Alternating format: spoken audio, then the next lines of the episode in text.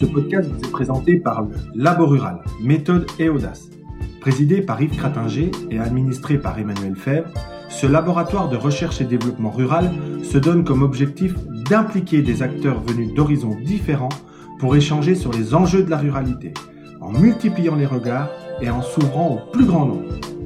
Co-auteurs en 2019 de l'ouvrage Ruralité, Stop ou encore, Yves et Emmanuel font de nombreuses propositions concrètes pour faire évoluer la ruralité et lui redonner une ambition. Dans le podcast précédent, nous avons traité l'impact de la crise sanitaire sur plusieurs tendances de fond. Dans ces tendances de fond, on avait identifié un impact important qui soulignait une nouvelle fois le besoin de revisiter nos modes d'action publique. Et on veut euh, aujourd'hui centrer notre attention justement sur cet impact fort, puisque cette crise sanitaire a notamment souligné plusieurs dysfonctionnements importants qu'il faut savoir analyser pour pouvoir corriger nos modes d'action publique. Des dysfonctionnements importants, il y en a eu. Le premier qui a éclaté aux yeux de tous les Français, c'était le fait que on avait des discours non cohérents et même contradictoires par rapport aux protections qu'on pouvait mettre devant nos concitoyens, et tout particulièrement sur les masques. L'État n'a pas su dire quelle était sa stratégie. Évidemment que le virus était pas connu et qu'il n'y avait pas de barrière très bien établie qui rassure tout le monde. Mais à défaut de savoir traiter ce virus sur le fond, lutter contre la maladie, empêcher son développement, il n'y avait qu'une seule hypothèse qui devait triompher, c'était de protéger nos concitoyens. On n'avait pas assez de masques.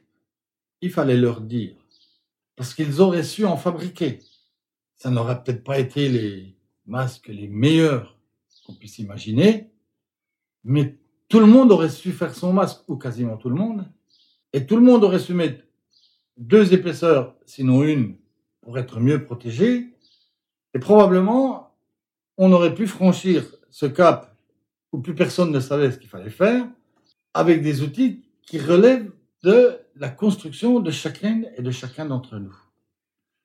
Mais l'État n'a jamais su dire quelle était vraiment sa stratégie. On nous a même expliqué que les masques étaient contraires à notre intérêt pour nous dire quelques semaines plus tard, quatre à cinq semaines plus tard, que tout le monde devait en porter. On s'est aperçu aussi très vite que la question des tests relevait d'une gymnastique absolument incompréhensible. À qui devons-nous imposer des tests? Devons-nous en imposer? Énormément de gens ont eu la maladie avec des médecins qui disaient mais c'est pas la peine de vous tester, je vois que vous avez la maladie, mettez-vous bien à l'abri, etc. Pour arriver euh, à la fin de, cette, euh, enfin à la fin, on n'est pas à la fin, mais dans, les moments récents, à dire aux gens si vous avez le moindre doute, si vous avez la moindre inquiétude, vous devez demander à votre médecin de vous permettre de vous tester. Là encore, tout a changé tout le temps et tous les jours. L'État n'a pas su dire quelle était sa doctrine. Or, on n'est pas le seul pays sur la planète. Il y a des pays nations proches de nous qui ont dit, dès le début, notre arme, nos deux armes, ce sont les masques et les tests. On va masquer et on va tester un maximum de gens exposés ou susceptibles de l'être. Et ils ont su beaucoup mieux isoler ces personnes et ils ont beaucoup mieux su s'en sortir que nous. Je pense qu'il y avait une nécessité de disposer d'une stratégie claire qui puisse être comprise par tous. On pourrait également donner l'exemple d'un autre dysfonctionnement qui, sur le terrain, a posé beaucoup de difficultés euh, concernant euh, l'ouverture des écoles et des collèges dans les territoires. Alors, un fameux guide national d'environ un peu pratiquement 60 pages a été édité au niveau du ministère. Il est arrivé très tard euh, sur le terrain, à quelques jours seulement de la rentrée, et c'est un guide qui voulait tout dire.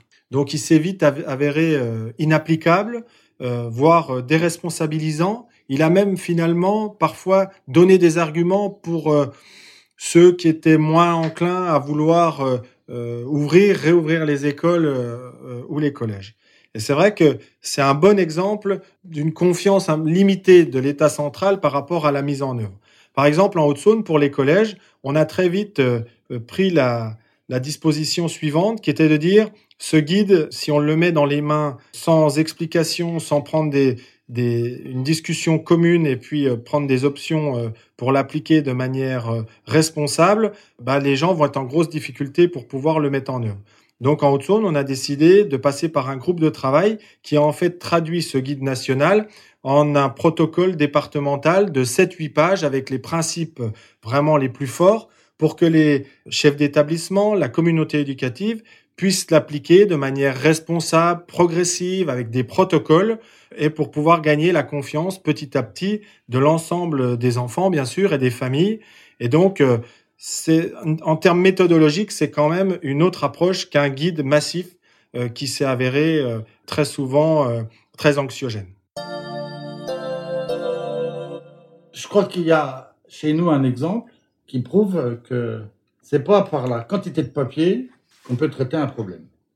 Nous avons euh, tenu un CHSCT qui a duré longtemps sur la thématique dans quelles conditions les salariés du département peuvent-ils revenir euh, sur leur lieu de travail? Et il y a eu des échanges avec les organisations syndicales et l'administration et les élus qui ont duré plus de deux heures et demie. Et ma conclusion a été que, sans rentrer dans les détails, il y avait trois choses importantes qu'il fallait traiter.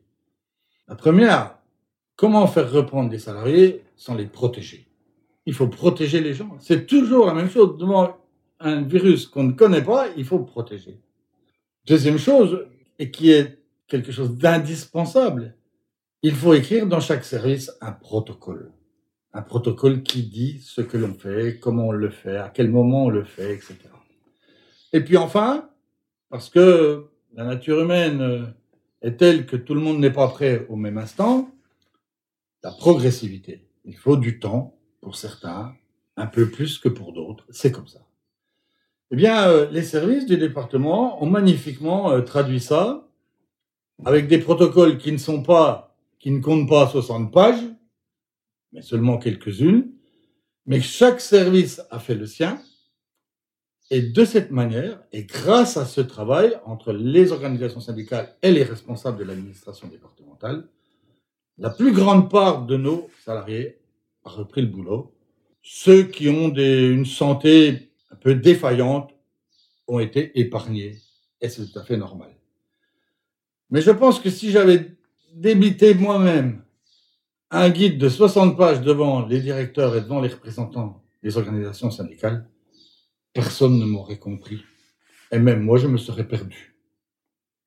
Alors, on voit finalement que cette crise sanitaire, euh, quand on y a mis de la méthode et puis de la responsabilité, ça a donné quand même euh, parfois euh, des approches qui sont finalement assez positives.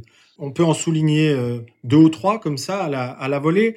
La première, il y a eu pas mal d'initiatives citoyennes, notamment en milieu rural, pour accompagner les dispositifs nationaux. Alors on peut prendre l'exemple des visières les visières en plastique qui ont été euh, très souvent confectionnées euh, là dans un Fab Labs, euh, là dans une entreprise d'insertion ou, ou, des entreprises qui ont profité de cette crise pour construire ces visières. Ben, ces visières, elles ont par exemple été très utiles pour reprendre l'activité dans les commerces, voire pour servir dans les EHPAD ou les résidences autonomie. Mais ces visières, euh, vu qu'on était en crise, elles n'ont pas été certifiées conformes par l'Europe ou par euh, je ne sais quel décret qui aurait pris euh, deux ou trois mois d'accréditation. donc c'est des exemples comme ça qui montrent qu'en crise, on a été capable de, de, de faire preuve d'initiatives citoyennes assez nombreuses et qu'on avait déjà repérées dans nos travaux comme étant des solidarités qui étaient à réactiver. Deuxième exemple qu'on peut souligner, nous on l'a vu au niveau du département, on a été en capacité d'aider euh, très vite, euh, avec des décisions très rapides, des associations qu'on avait besoin, par exemple qui étaient au service euh, des publics en difficulté, comme la Banque alimentaire, Emmaüs, etc., où le président du département avait la possibilité de décider vite et de rendre compte ensuite à l'Assemblée, ce qui nous a permis d'aller assez rapidement sur les décisions. On pourrait également euh, prendre l'exemple des laboratoires départementaux euh, d'analyse vétérinaire qui ont euh, participé à augmenter la capacité des tests dans les, dans les territoires avec des partenariats qui n'existaient pas forcément avec les hôpitaux ou même les laboratoires privés. Et ça, c'est des démarches où les territoires se sont adaptés, notamment en milieu rural, et où la crise nous a permis d'améliorer les modes d'action publique. C'est une réalité que les territoires euh, ruraux tout particulièrement ont vécu. un renouveau des initiatives citoyennes, telles qu'elles ont été euh, évoquées à l'instant, visières, masques, gel, gants. Les gens se sont mis à fabriquer ce dont ils avaient besoin et ce dont les autres avaient besoin. C'est exemplaire. Nous avons eu besoin de décider vite et c'était nécessaire. Je crois pouvoir dire que sur ce plan, les propositions qui ont été adoptées en haut de la hiérarchie républicaine étaient les bonnes et qu'elles ont permis d'agir quand il le fallait rapidement. Moi, ce que j'ai mesuré dans cette période, c'est que en relation avec l'État, en l'occurrence euh, Madame la préfète de Haute-Saône, on a toujours pu trouver rapidement des terrains d'entente pour une action efficace, une action rapide et efficace, pour faire en sorte que la question qu'on posait trouve une réponse, non pas après six mois de procédure, mais après euh, une demi-heure ou une heure de discussion. Et ça, c'est important. C'est un, élément que nous devons euh, quelque part euh, cultiver pour l'avenir. Je crois que dans les territoires ruraux, comme le nôtre, peut-être ailleurs aussi, le tandem département-État en la personne des présidentes ou présidents de département ou des préfètes ou préfets du même territoire, est un tandem qui est organisé pour la mise en œuvre conjointe de l'action publique dans les territoires, en sollicitant à la fois les services du département et à la fois des services qui euh, sont sous l'autorité de l'État. Faire en sorte que tout le monde soit orienté vers une action publique efficace et rapide. En crise, on n'a pas le temps de faire des procédures pendant des mois. Il faut décider ensemble et agir ensemble. C'est vrai que le département est très près du territoire et connaît parfaitement tous les coins et recoins, toutes les structures, toutes les associations, toutes les entreprises. L'État est là pour apporter à certains moments une, caution à l'action publique ou exprimer un besoin qu'il veut satisfaire, mais qu'il ne pourra satisfaire seul, pour lequel il devra trouver l'appui du département. Donc euh, ça, je l'ai vécu très positivement dans cette période-là. Et parfois, j'ai souffert de voir euh, l'État central ne pas faire suffisamment confiance à l'État territorial. Je pense qu'il y a un besoin de déconcentration dans l'action, c'est-à-dire, bien sûr que nationalement, des stratégies doivent être définies, mais dans l'action, au ras du terrain, les préfets, ceux qui sont autour des préfets et les présidents de tous les présidents de département et ceux qui sont autour, autour d'eux, sont parfaitement capables de décider de la, mise en œuvre et de le faire très rapidement. Et l'État doit faire confiance et ne doit pas infantiliser des gens qui ont des capacités de ce niveau qui sont toujours excellentes. Et puis, euh, dans le partage des responsabilités entre les uns et les autres, on a vu dans cette phase que autant les départements ont très facilement su trouver leur place, autant les communes, malgré leur bonne volonté, ont été déstabilisées par le fait que les maires n'étaient pas élus. Et là, on, a vu ce que c'était que des communes qui n'ont pas de maire et qui en avait un mais qui n'était pas, qui n'était plus celui qui le voulait, etc et qui n'ont pu agir autant qu'elles l'auraient souhaité. Et on a vu des régions qui, au lieu de se consacrer à la relance économique, qui est le rôle principal de la région, au lieu de se consacrer à la formation des hommes, qui est une autre grande compétence de la région, eh bien, se sont tâchés à acheter des masques, à les répartir dans les EHPAD, et même parfois à se déchirer entre elles pour savoir qui les avait commandés. Eh bien, euh, je pense que de cette crise, nous devons aussi tirer euh, des enseignements clairs. Les missions de terrain, ce sont les départements et les communes. Les missions plus globales, ça peut être les régions. Et la stratégie générale, c'est l'État. Finalement, cet épisode, elle, nous fait ressortir quatre mots-clés qu'on avait déjà identifiés dans Ruralité Stop ou encore, le premier mot-clé, ça a été très bien expliqué euh, à l'instant, c'est la confiance entre l'État et les collectivités locales. Et sur la base d'un contrat de confiance qui est, entre guillemets, négocié, qui demande un petit peu de temps pour euh, être cadré, ensuite, la mise en œuvre, est confiée au niveau local. Le deuxième mot-clé, c'est l'intelligence collective dans un territoire.